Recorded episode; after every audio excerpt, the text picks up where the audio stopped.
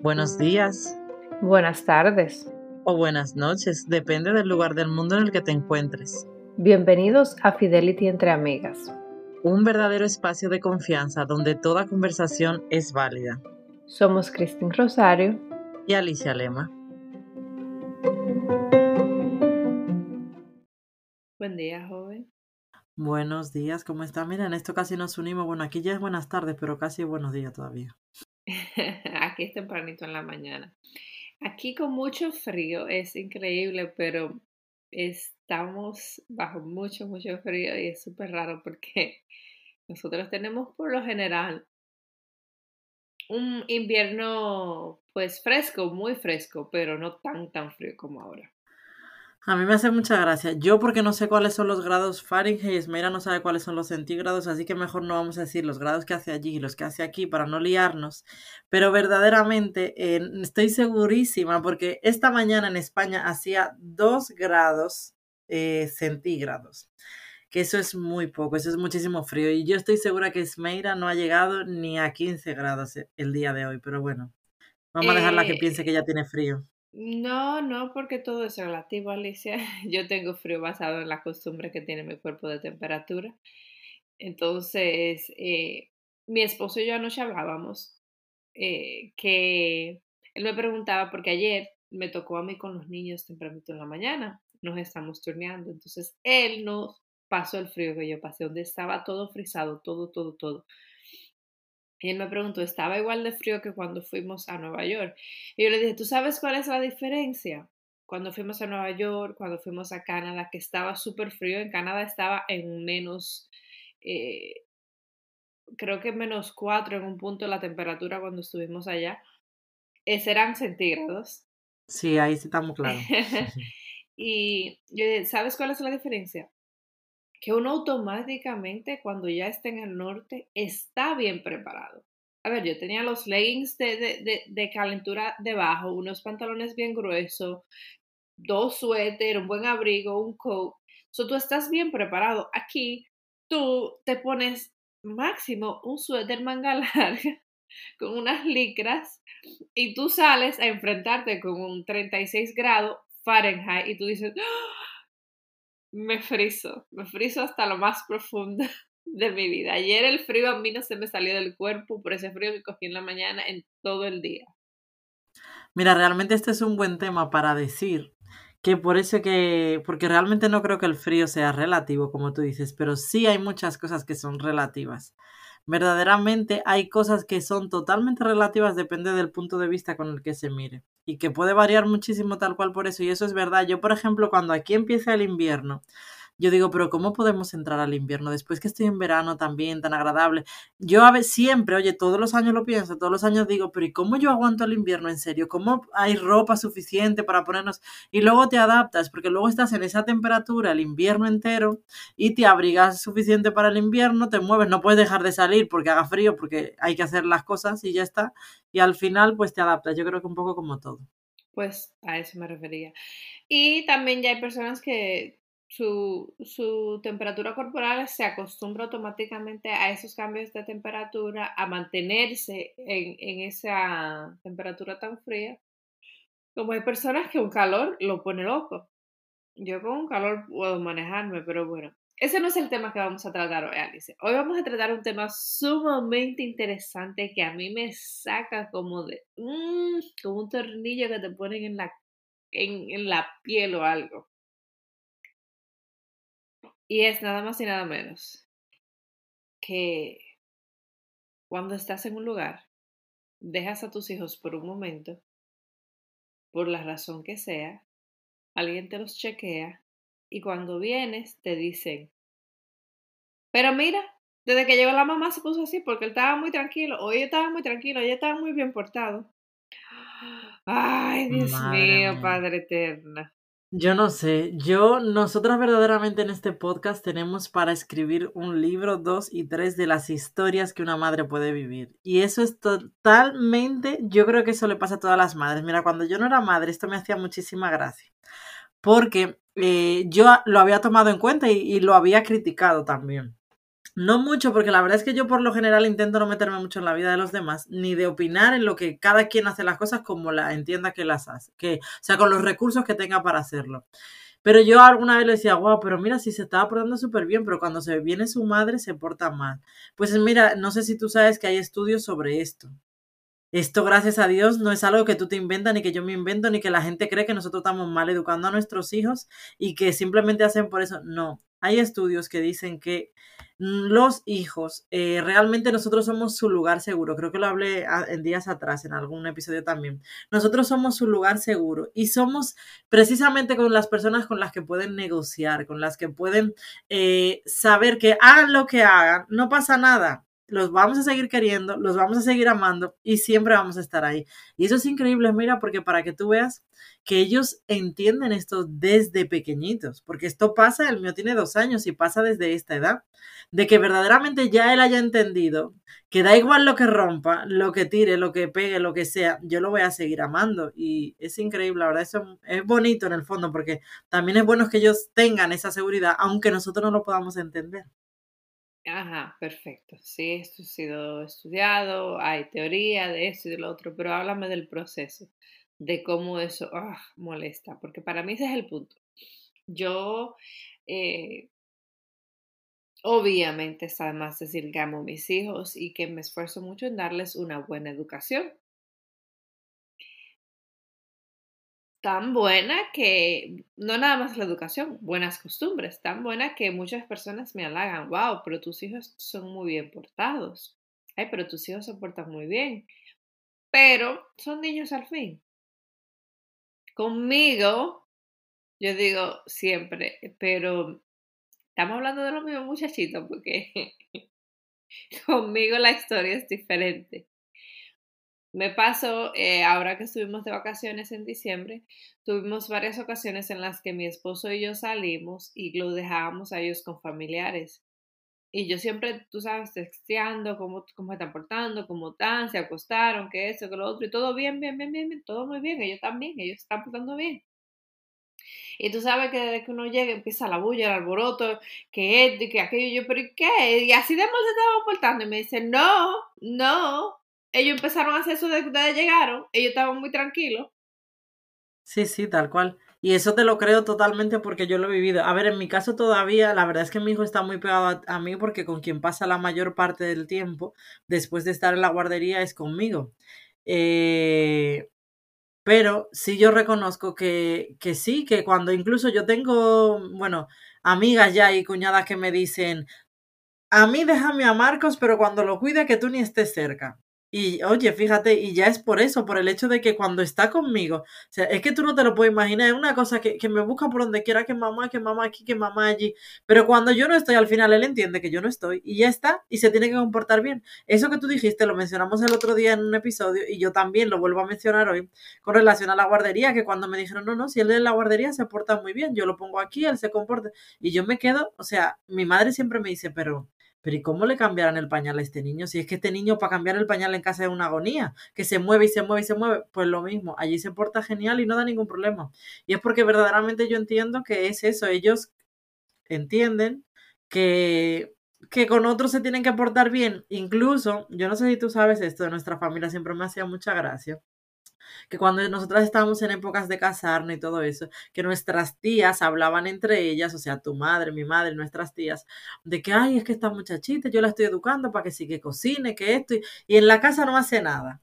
Y de repente se casaron, se casan mucho y tal, y las madres se quedaban como, pero bueno, yo ni sabía que sabía cocinar. Y cuando se casaron, pues nos dimos que sabíamos hacer todo lo que teníamos que hacer en casa, de que hacer, de todo, y mejor de lo que ellas eh, pensaban. Pues por lo mismo. Alicia, Alesia, eso pasó conmigo. ¿Qué pasó conmigo? No, perdona, no conmigo. No fue conmigo. Tú eres muy atrevida. Que tu madre no dice eso. Eso no. Eh, no. Que sí lo dice, lo que pasa es que no te lo dice a ti. Pero pasó con otra concretamente, que es mayor que nosotras, y que nuestra tía lo dijo así. Dijo, madre mía, pero yo ni sabía ni que sabía cocinar y luego hacía de todo. Y realmente es así porque esas cosas se nos enseñan para cuando no estemos con los padres. Porque al final, cuando estamos con nuestros padres, pues hacemos un poco lo que nos da la gana y sabemos que si no lo hago yo, lo van a hacer los padres. Y es un poco eso. Y es que fíjate, mira, eso yo creo que lo hacemos hasta el día de hoy. imagínate si no lo harán cuando son pequeñitos nuestros hijos. No, eso sí, eso sí lo puedo ver. Yo puedo ver que hay muchas cosas en las que yo me apoyo, para no decirle otra cosa, en mi mamá, al 100%, inconscientemente. Que si tengo que crear conciencia de que no tengo que hacerlo, lo que sea, lo hago, pero como que tengo ese apoyo ahí, pues eh, lo aprovecho, dirán por ahí. Sí, definitivamente. Pero bueno, yo lo que siempre creo es, eh, sabes que uno siempre como madre está leyendo, buscando información, aprendiendo. Justamente hoy estaba eh, leyendo sobre esto y, y hay muchísimas cosas que nosotros queremos tener esa varita mágica para moverla con nuestros hijos y no es así. Eh, hay muchas cosas que nosotros lo que debemos de educar con ciertos límites, ciertos parámetros a nuestros hijos, enseñarles el porqué de las cosas, intentar dar, bueno, como hoy en día está tan de moda lo de una educación más positiva en vez de más negativa, de castigar menos y enseñar más, todas esas cosas que, bueno, que son como muy diferentes a las que nos criaron nosotros, pero hoy se van como enseñando de esta manera. Y, ir por, por, o sea, ir implementándola en nuestros hijos para que ellos tengan buenas costumbres, porque al final, eh, una de las cosas que nosotras queremos con este podcast también es que las madres se sientan identificadas, porque tú sabes que la maternidad yo a veces pienso que está sobrevalorada. O sea, nosotras vemos a nuestras madres y aunque hoy en día vemos sus errores, pero siempre las hemos visto como a veces superhéroes, como superheroínas, como supermujeres que hacen mil cosas que nosotras no sabemos hacer.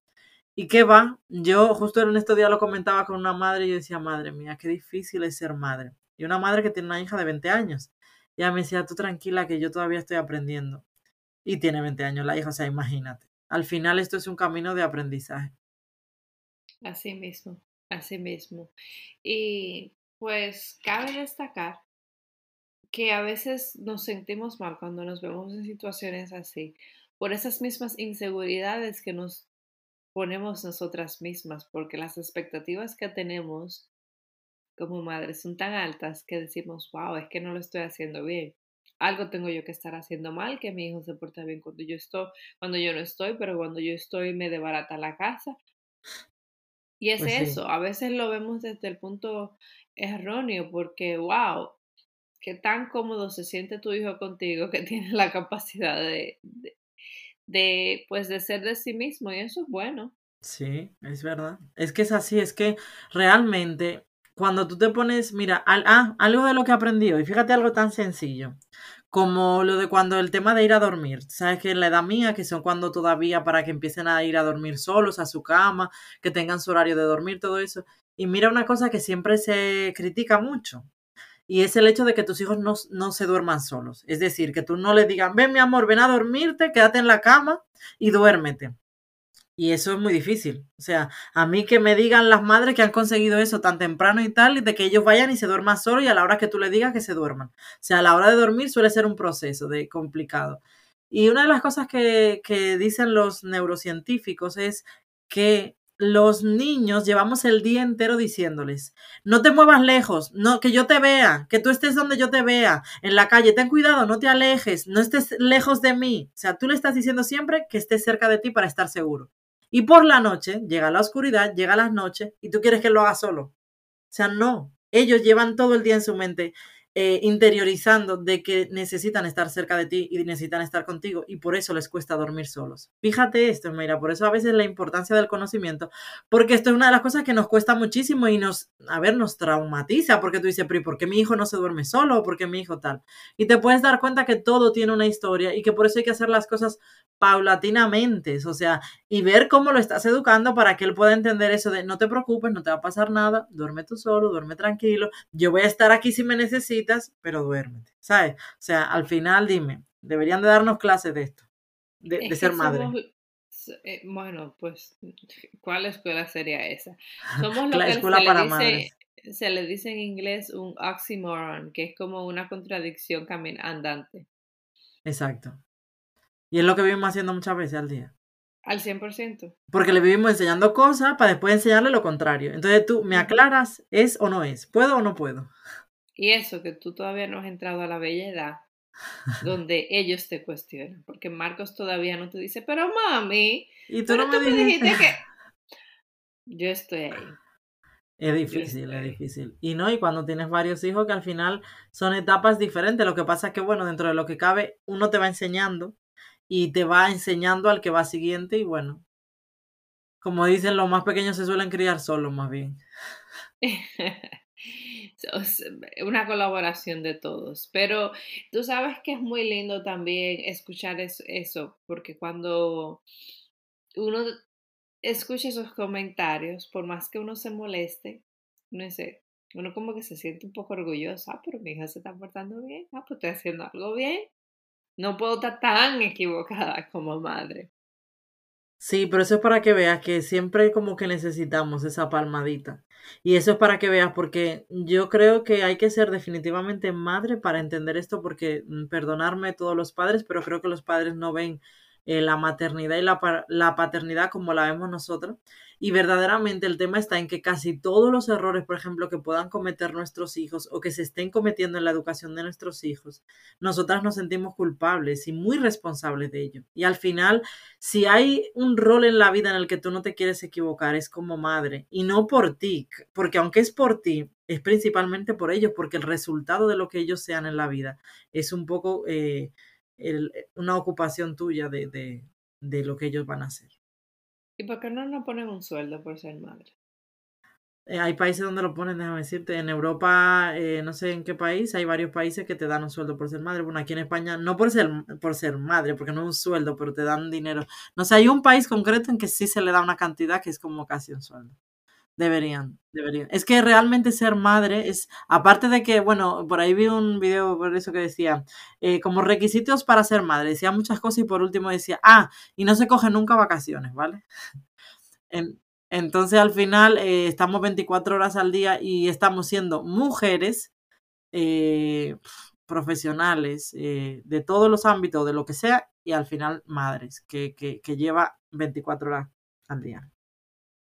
Bueno, pues con esto, este, no sé qué decirte. ¿Qué, ¿Cómo podemos eh, redondear la situación de que cuando te pasa eso con tus hijos? Yo creo que a mí me toca ya, que, que ya los míos están más grandes, no tanto como tú, pues hablar con ellos, comunicarme con ellos.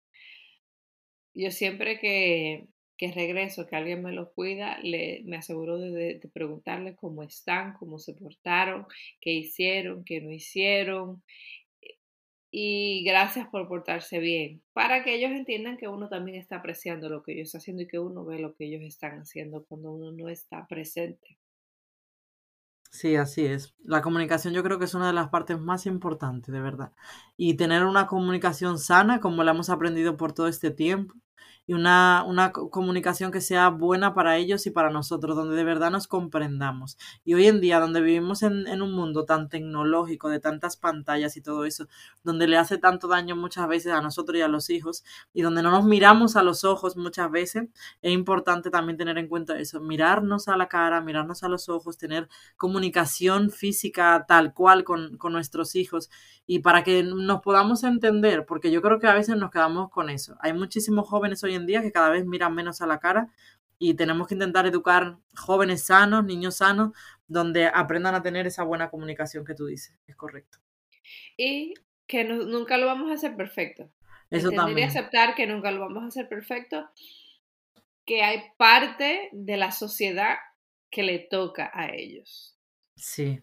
Y nosotros no tenemos control de eso. Pues sí, fíjate, mira, parece que por casualidad, eh, es que hoy escuché, el tema que estaba oyendo también era con relación a eso, y ya para finalizar esto, eh, justamente decía eso, que aprendamos que no seamos, que no vamos a ser nunca padres perfectos y que tampoco necesitan padres perfectos, que al contrario, es muy bueno que vean nuestras equivocaciones, que vean nuestros errores, que aprendamos a reconocerlo, porque eso le da a ellos seguridad también y les da la, la, la fuerza y la responsabilidad de entender que podemos equivocarnos, pero simplemente hay que saber enfrentar esas equivocaciones en la vida y que al final ellos en la vida también se van a equivocar y es bueno estar preparados para ver que todos nos equivocamos y no pasa nada. Así mismo, me encanta, me encanta. Es una muy buena forma de cerrar el episodio. A todas esas mamis por ahí que nos escuchan, no se mortifiquen cuando le digan que sus hijos se portaron mejor cuando usted no estaba. Al contrario, siéntase bien porque quiere decir que lo está haciendo bien. Y eso de los niños ser traviesos y malcriados a una pequeña edad es de niños. Es de niños. Pues sí, tal cual, ni más ni menos. Pues nada, con eso nos despedimos. Un placer, Esmeira, y seguiremos con nuestras conversaciones de madre y de muchas más.